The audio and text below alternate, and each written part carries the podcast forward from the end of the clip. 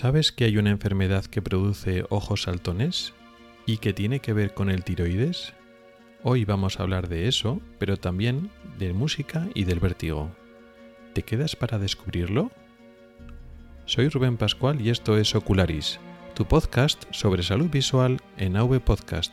Bienvenido al episodio cuarto de abril del 2019. Comenzamos.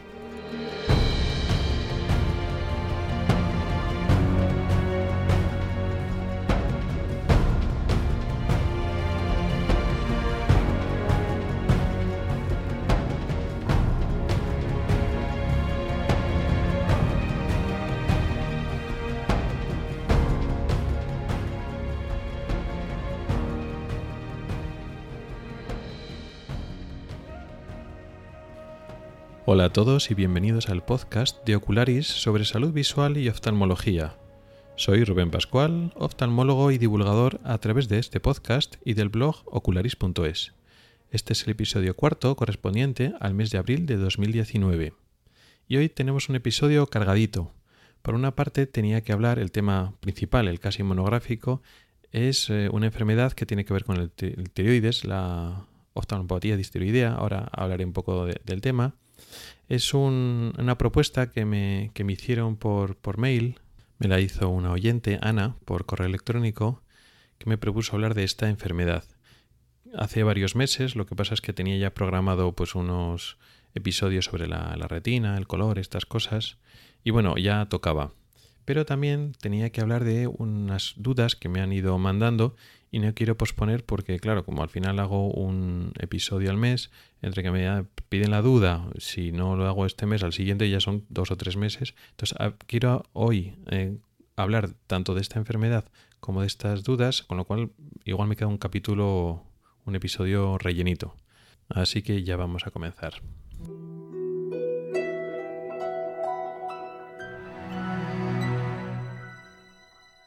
Y vamos a empezar hablando de ojos y tiroides.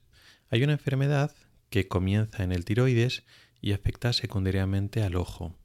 Es una enfermedad que tiene varios nombres. Vamos a eh, hablar un poquito de los nombres, primero porque lo podemos encontrar de diferentes denominaciones y luego vamos a hablar de sus características. Cualquier enfermedad la podemos eh, etiquetar de esa manera con el sufijo griego patía. Pato significa enfermedad. Cualquier eh, nombre que acaba en patía suele significar que es una enfermedad. De tal manera que las enfermedades de los ojos serían oftalmopatías. Con lo cual, eh, esta enfermedad recibe el nombre de oftalmopatía tiroidea, o sea, enfermedad de los ojos causada o relacionada con el tiroides. También se denomina oftalmopatía distiroidea dis, el, prefijo dis, hace mención a una alteración. Como hay una alteración en el, tiroides, también se llama así oftalmopatía distiroidea. También recibe un nombre parecido porque aunque hablamos de oftalmopatía como enfermedad del ojo, realmente esta enfermedad afecta a los tejidos alrededor, alrededor del ojo que forman parte del interior de la cavidad ósea, de la cuenca del ojo, pero mm, el ojo se afecta secundariamente como eh, esos tejidos em, están en la órbita, pero no se refiere exactamente al ojo, también se habla de orbitopatía, como enfermedad de los tejidos de la órbita, orbitopatía tiroidea, o también orbitopatía distiroidea. Con todos esos nombres ah, estamos hablando de la misma enfermedad. Y por último, también eh, se utilizan los epónimos, el nombre de los descubridores o los que describieron esta enfermedad. Entonces también se llama enfermedad de Graves, escrito graves, como sonidos agudos, sonidos graves, pues Graves. También es enfermedad de Basedow, B-A-S-E-D-O-W. Enfermedad de Graves Basedow, así separado con guion. De todos esos nombres la podemos encontrar.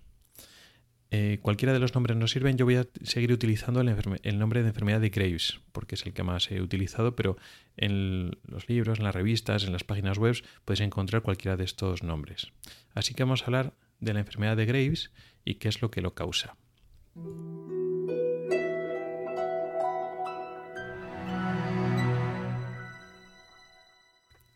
Antes de empezar a hablar propiamente de esta enfermedad, de la enfermedad de Graves, tenemos que hablar del tiroides, recordar un poquito lo que es.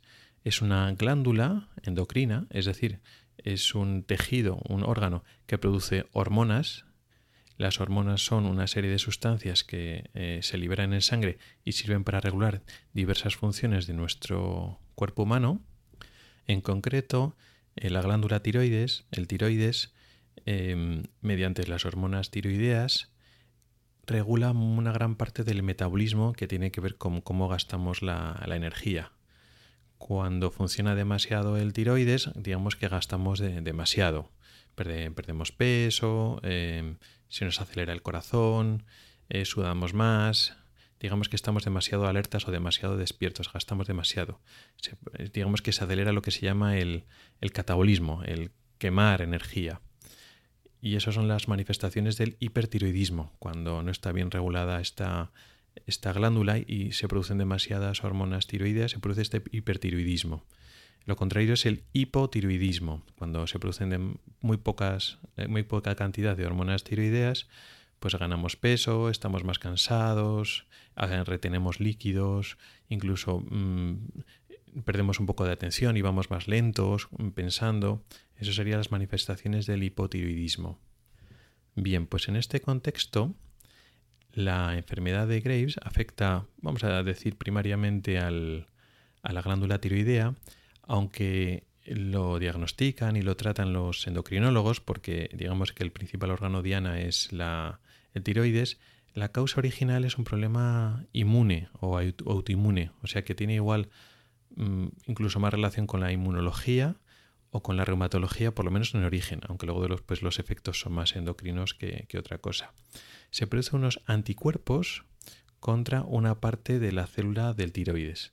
Unos anticuerpos son unas proteínas que producen nuestras células defensivas para acabar con eh, aquellos eh, elementos que nos atacan, normalmente los gérmenes, contra bacterias, contra, contra virus, también contra propias células cancerosas, contra cualquier cosa que nos pueda agredir, pues en una parte importante de nuestro sistema defensivo son estos anticuerpos, que son proteínas que intentan neutralizar eso, lo que nosotros percibimos como eh, enemigo o ajeno a lo nuestro.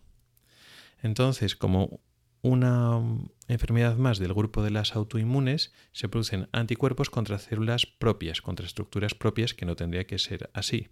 Ser una enfermedad autoinmune y en este caso ataca a una parte de la de la pared de la célula tiroidea, concretamente el receptor, un receptor de una hormona que al super recibir el tiroides, con lo cual por una parte se inflama eh, el tiroides porque se están ah, dañando esas células tiroideas, pero mm, en la fase inicial esas células eh, se ven estimuladas a producir más hormonas. Los anticuerpos se fijan al receptor de la TSH, que es una hormona que sale de la, hipófisis de una parte del cerebro, que es esa hormona regula a su vez el tiroides. Entonces la, eh, célula tiroidea entiende que tiene que producir más eh, hormonas tiroideas. Es como si entendiera que el cerebro le está diciendo que trabaje más y produzca más hormonas. Como respuesta se produce un hipertiroidismo, con lo cual una manifestación ah, habitual de esta enfermedad de Graves es el, hipertiroidismo. Hay más causas de hipertiroidismo, pero una de las más frecuentes, si no la más frecuente, es esta, la enfermedad de, Graves. ¿Qué pasa? Ahora aquí no vamos a hablar de pues, el, hipertiroidismo, lo que, eh, lo que se produce y cómo se trata, porque esto no es un podcast de endocrinología, pero es un poco lo que hemos explicado antes, ¿no? de peso, eh, palpitaciones, etcétera. El problema de esto es que se produce lo que se llama reacción cruzada.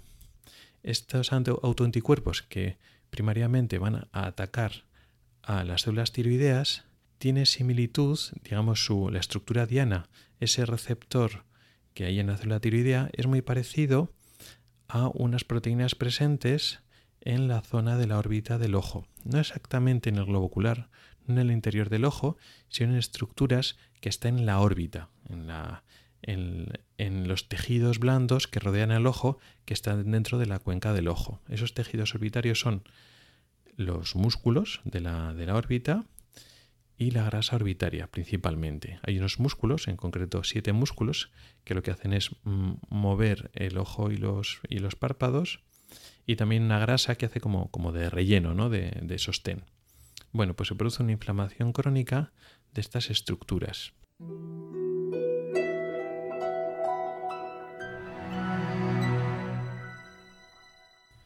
¿Quién sufre la enfermedad de Graves? ¿Cuál es la causa? La causa última no se conoce, es una enfermedad autoinmune. Eh, suele haber cierta predisposición genética. Mm, a veces eh, algunas personas que tienen predisposición a enfermedades autoinmunes también pueden sufrir enfermedad de Graves, pero no hay muchos datos que nos permitan averiguar quién va a padecerlo y quién no. Afecta más a mujeres que a hombres, aunque un hombre con enfermedad de Graves no es extrañísimo, ni mucho menos. La única relación, eh, el único factor ambiental bien conocido es el tabaquismo. El fumar incrementa claramente el riesgo de, sufrirlo. Con lo cual, una persona que ya ha sufrido un brote de enfermedad de Graves se le recomienda claramente no, fumar porque eso incrementa el riesgo de sufrir más brotes a lo largo de, su vida. Suele ser más mujeres que hombres y más o menos en edad media. Es raro verlo en niños y en adolescentes y es raro verlo en personas ya mayores, en ancianos. ¿Cuáles son los síntomas que produce la enfermedad de Graves? La enfermedad de Graves eh, me refiero en el ojo, ¿eh? la, la, oftalmopatía tiroidea realmente. Pues lo que hemos dicho que afecta a las estructuras de la órbita del ojo, a la grasa y a los músculos, pues los síntomas secundarios son una inflamación crónica de estos tejidos. Cuando algo se inflama, aumenta de volumen. Si aumenta el volumen de la grasa orbitaria que está alrededor y sobre todo detrás del ojo y de los músculos que también están principalmente detrás del ojo, aumenta ese volumen y entonces em, se empuja el tejido hacia adelante, de tal forma que el ojo como que se proyecta hacia adelante. Eso se llama exoftalmos o proptosis, ese hecho de que se ven los ojos saltones, como que, se van, como se que ven salidos hacia, hacia adelante. De hecho, esta es la principal causa de, eh, de proptosis, exoftalmos. Cuando vemos una persona más en mujeres, con los ojos que han estado salidos, pues eh, puede ser que hayan sufrido en el pasado algún, algún brote, algún episodio de este tipo de, enfermedad. También ocurre que como se inflaman los párpados y también los músculos, el músculo que eleva el párpado, el párpado, sobre todo el párpado superior, que es el más móvil, se retrae hacia arriba, ya se va hacia arriba. Con lo cual, entre que el ojo se sale para adelante y el párpado se sube, da la sensación como de cara de, susto. Es, una, es un aspecto de los ojos muy característicos, combinando esta retracción de los párpados con la proptosis, con el esoftalmos. Secundariamente también se produce un ojo rojo y una, un ojo seco, una irritación de la superficie ocular, por acción directa de la enfermedad, es decir, porque también la, conjuntiva puede verse afectada directamente por esta inflamación y también por los problemas en la, en la superficie, en hidratar la superficie del ojo. Como el párpado se cierra con más dificultad, el ojo está más expuesto al aire porque está más salido, se puede producir ojo seco, incluso úlceras secundarias a, esta sequedad. Igual más relevante es la afectación de los músculos. Los músculos se inflaman, por lo tanto, no se está movilizando bien. No es inmediatamente de un día para otro, pero con el paso de las semanas de ese ojo estar inflamado, se producen unas limitaciones a los movimientos. Un ojo inflamado no se estira bien y entonces eh, los ojos pues no se pueden mover en algunas posiciones más concretas, sobre todo hacia arriba y hacia la separación, hacia separar el ojo de la nariz, es lo que se llama hacia arriba la supraducción y el mirar de lado, por decirlo así, sería la abducción. Esas limitaciones son importantes porque son asimétricas, no los dos ojos se afectan de la misma manera, y cuando los ojos se descoordinan, es decir, no están mirando exactamente al mismo sitio, se produce un estrabismo en el que en el adulto produce visión doble. Y a veces este es uno de los síntomas que hacen a la persona ir a urgencias o a pedir visita y que pueden preocupar y pueden incapacitar bastante. Lo de ver doble es francamente molesto. Y es eso, es la inflamación de los, de los ojos, de los músculos que hay alrededor de los ojos los que producen este tipo de, estrabismo. Esto es muy frecuente. Ya eh, hay más manifestaciones, pero vamos a destacar una más que es muy extraña, pero em, es muy peligrosa. Cuando se inflaman mucho los músculos de los ojos, son capaces de comprimir el nervio del ojo. En la parte de atrás de la cuenca del ojo, de la órbita, el nervio óptico está, hay muy poquito espacio y están los cuatro, cuatro músculos, eh, hay seis músculos rodeando el ojo. De esos seis, cuatro llegan hasta el vértice orbitario, hasta la parte de atrás. Bueno, pues justo en el vértice están los cuatro músculos muy juntitos y pegadito el nervio óptico que está en el centro. Esos músculos se inflaman, se hinchan, son capaces de comprimir el nervio del ojo una compresión del nervio del ojo puede afectar seriamente la visión. Esta es una complicación muy rara, tiene que ser una enfermedad muy intensa, pero bueno, eso es algo que tenemos que, vigilar siempre que diagnosticamos a alguien de, enfermedad de Graves. Puede haber otros signos, otras complicaciones como, como glaucoma, etcétera, pero bueno, eh, igual es menos importante.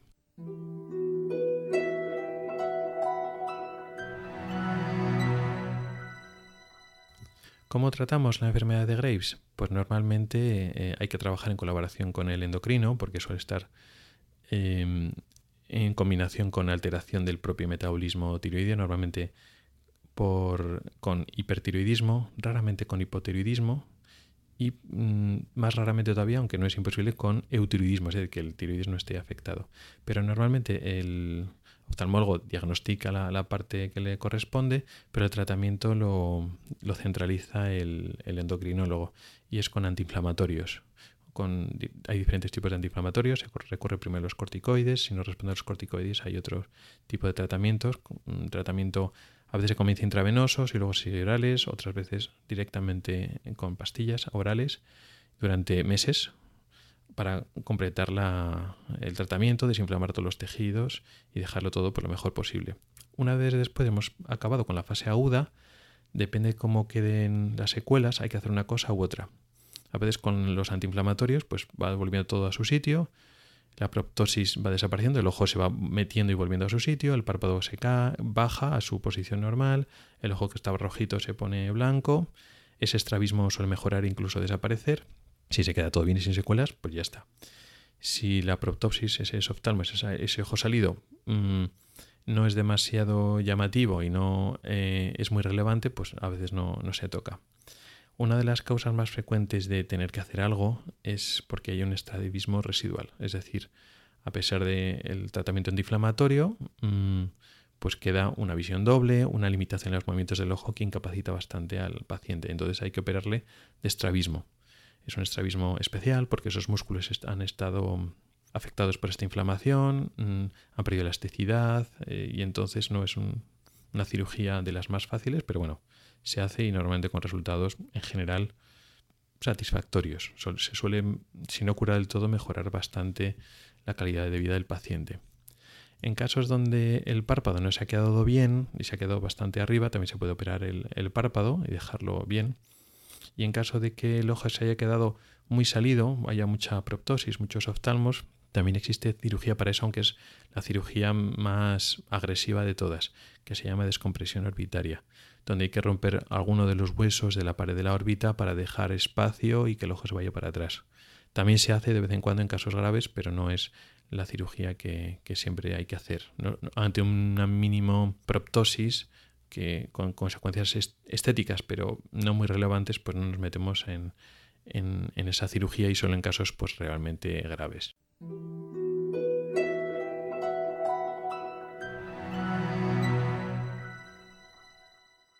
Y ahora vamos a pasar a la sección de dudas, porque se han acumulado unas pocas dudas que me han, que me han llegado y no quiero dejarles para, para el mes que viene.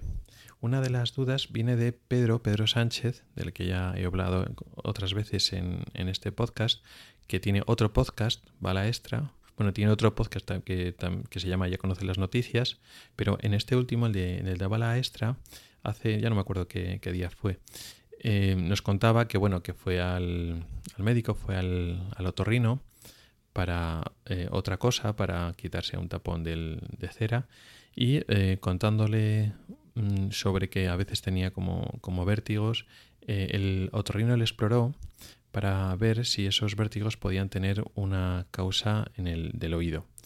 Y entonces Pedro se quedó con la duda de que mm, le movió la cabeza, le ponía una postura, le giraba la cabeza y le ponía en otra postura y le observaba los ojos a ver si em, depende de la respuesta que veía en los ojos, pueda tener algún problema en el oído relacionado con los vértigos. Parece todo esto muy extraño, vértigos, oído, ojos, a ver qué, está pasando aquí.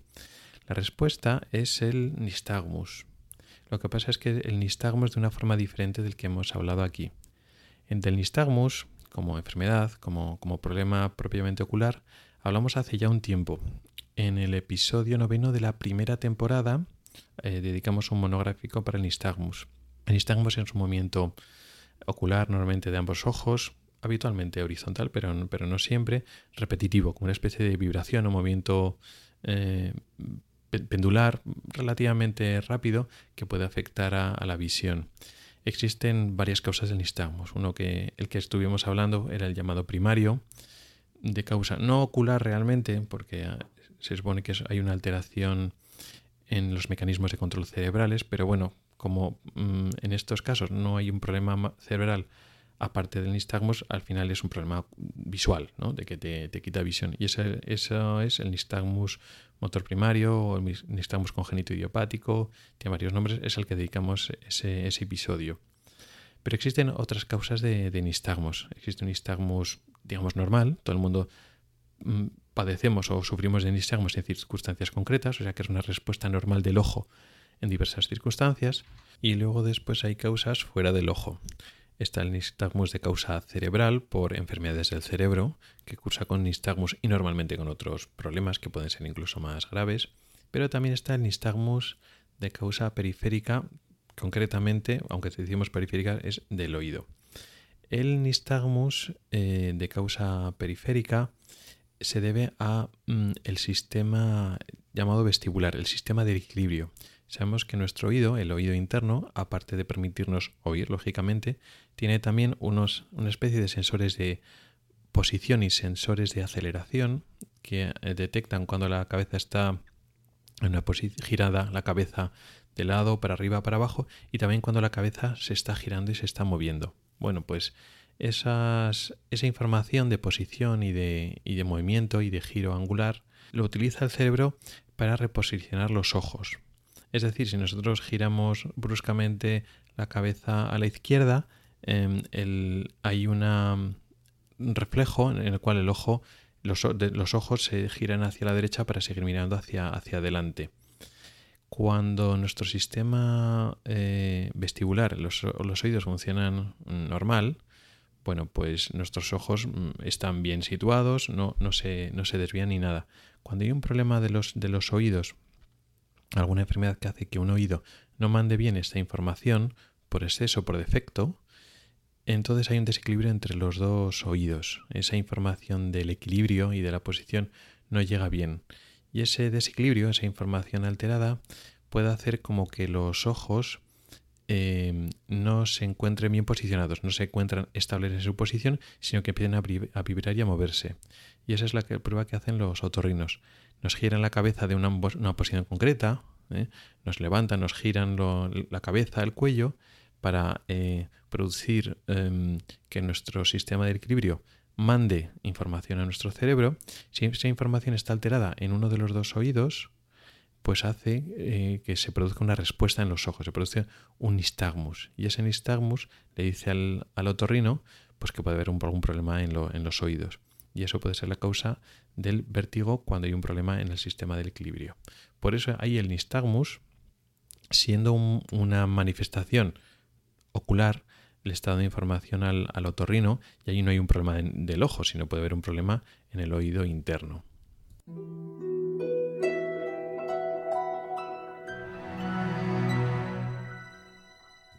Y ahora vamos con un par de dudas que me ha mandado Sergio. Sergio también es podcaster de la misma red que yo, de AV Podcast, lo mismo que, Pedro, hace un podcast junto con Raúl que se llama Bitácora de Ciberseguridad y me manda un par de dudas en audio. Os pongo el primer audio de Sergio. Buenas, Rubén. Estoy escuchando el segundo episodio del tema de la captación del color por parte del ojo eh, y del procesamiento a través de los canales estos rojo, verde y azul, amarillo. Y bueno, creo que más o menos lo responde, pero por asegurar. En el oído hay personas que dicen que tienen eh, oído absoluto, me parece que lo llaman, o algo así. Es decir, que pueden, por ejemplo, escuchar un tema musical y reinterpretarlo en la misma frecuencia. Es decir, que no solo es la relatividad de esto es un do y esto es un re, que en principio cualquiera medianamente entrenado lo puede captar, eh, sino saber ah, de, de, qué octava es en concreto. Entonces, por lo que comentas, con los colores no se puede hacer eso, ¿no? No puede haber una persona que vea un color y, te diga, este es el pantone no sé qué, por ejemplo.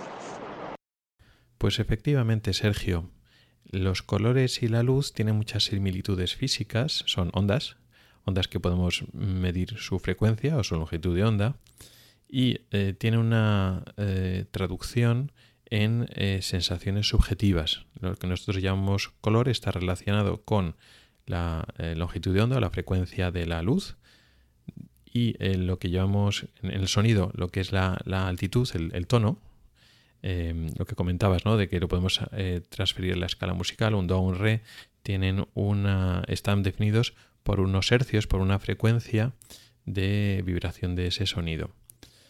Pero hay una diferencia clara en cómo tratamos eh, esa sensación, de tal forma que los colores son valores siempre relativos y efectivamente el, dato que, recibimos del oído eh, son valores absolutos. Nosotros eh, siempre vamos a definir el tono o la saturación de un color en función de unos valores del, entorno y eso se produce en la retina y eso no lo podemos evitar. Es decir, un rojo será más o menos rojo, más o menos oscuro, más o menos claro, eh, virará más hacia el granate, hacia el burdeos, hacia el naranja, depende de los colores que tenga alrededor, depende de la luz, depende de la iluminación. Y esos cambios se producen en la propia retina, entonces no podemos evitar esos cambios, no podemos evitar caer en esos eh, efectos ópticos que no son capaces de, cambiarnos el color. Aparte de eso, si nosotros podemos eliminar esos factores, puede haber personas y ojos entrenados que son capaces de decir, este, este color es el Pantón 216. Sí, con una iluminación más o menos homogénea eh, sobre un fondo blanco o neutro y una luz, digamos, blanca, una persona eh, entrenada es capaz de acertar bastante. Pero si cambiamos eso, pues le ponemos otra iluminación, otro color alrededor, somos capaces de engañarlo. Y nuestro ojo no puede evitar ser engañado precisamente por, por eso. Sin embargo, en el oído funciona de forma diferente. Eh, existe, como antes hemos hablado del oído interno, hemos hablado del sistema vestibular, del, equilibrio, la, otra parte está el, caracol, la, la cóclea. Eh, en, ese, en este tejido, en este órgano que es el que oye, en el llamado órgano de Corti, hay unas células llamadas células ciliadas que son las que se estimulan. De toda una hilera o toda una sección alargada de células ciliadas se van estimulando el grupo de células que corresponden con una frecuencia de sonido concreta y eh, eso viaja de forma más directa a través del nervio acústico hasta el cerebro.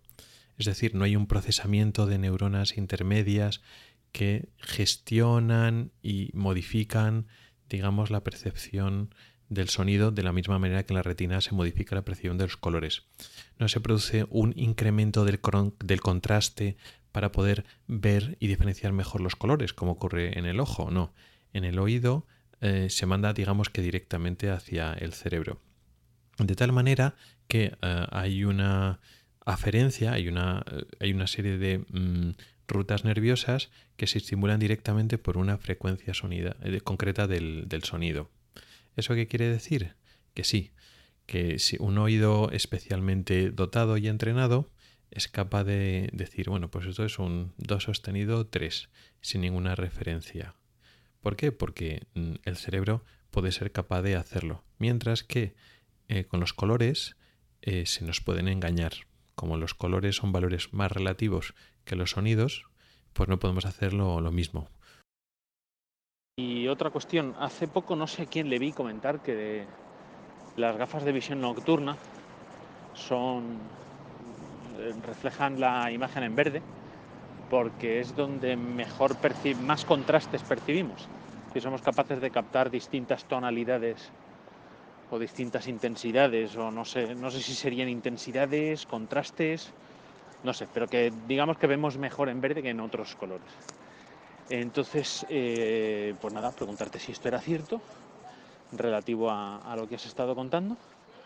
¿Dónde funcionaría eso? Si sería en los conos o sería en el postprocesado. Y, y, no sé, me llamaba la atención porque no sé, pensé que a lo mejor era una siempre, como siempre habían sido verdes, pensé que era una cosa también relativa a la tecnología. A, que a lo mejor era como podían hacer esas pantallas al principio y luego ya por costumbre se queda así, que hay muchas cosas que son de esa manera. O porque a lo mejor era una luz que molestaba menos en la oscuridad o te causaba menos ceguera o alguna cosa de esas.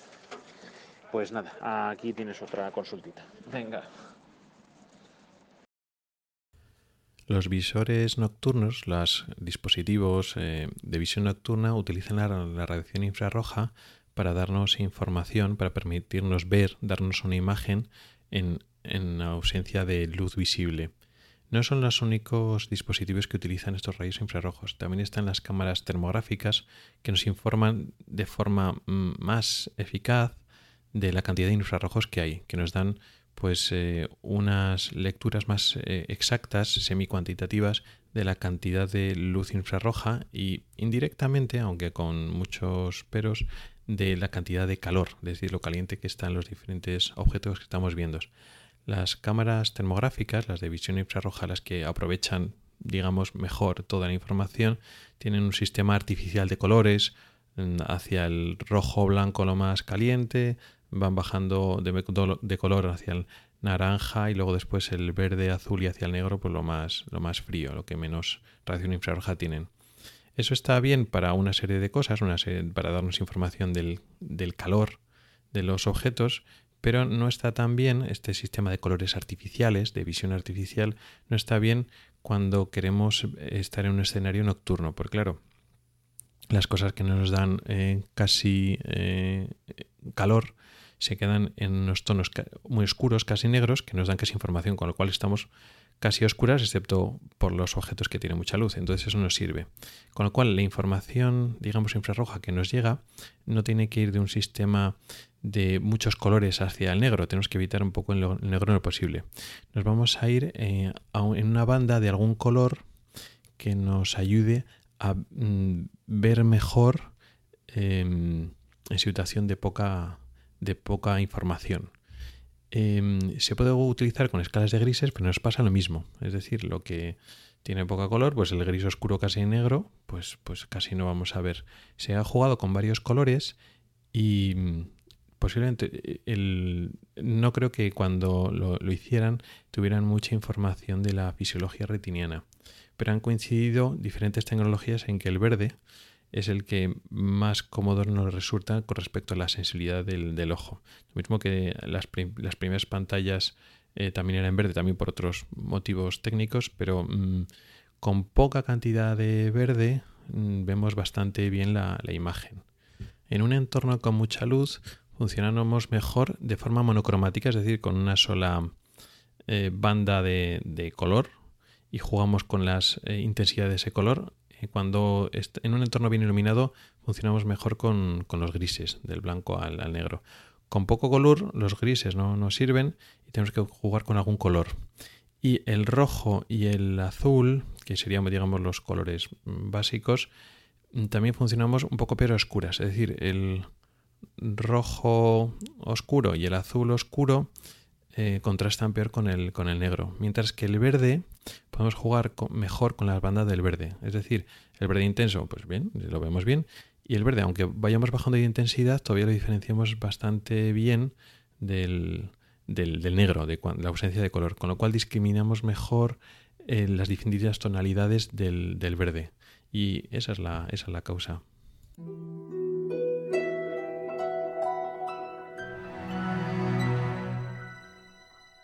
Bueno, y hasta aquí vamos a dejar el episodio de hoy.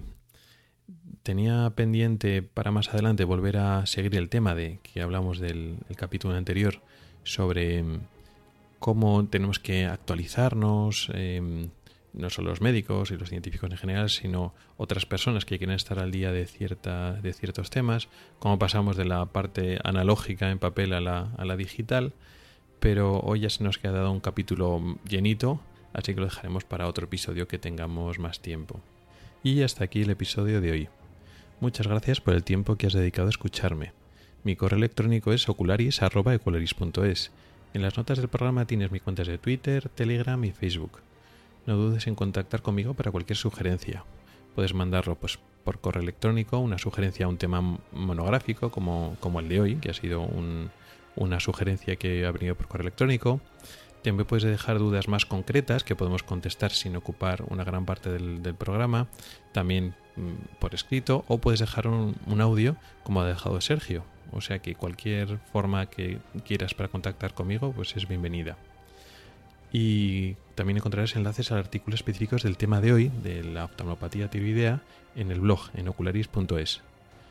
Y puedes comentar y poner tus valoraciones en mi blog, en avpodcast.net y sobre todo en las plataformas de iTunes, bueno, Apple Podcast realmente, Evox y Spreaker. Hasta el próximo episodio.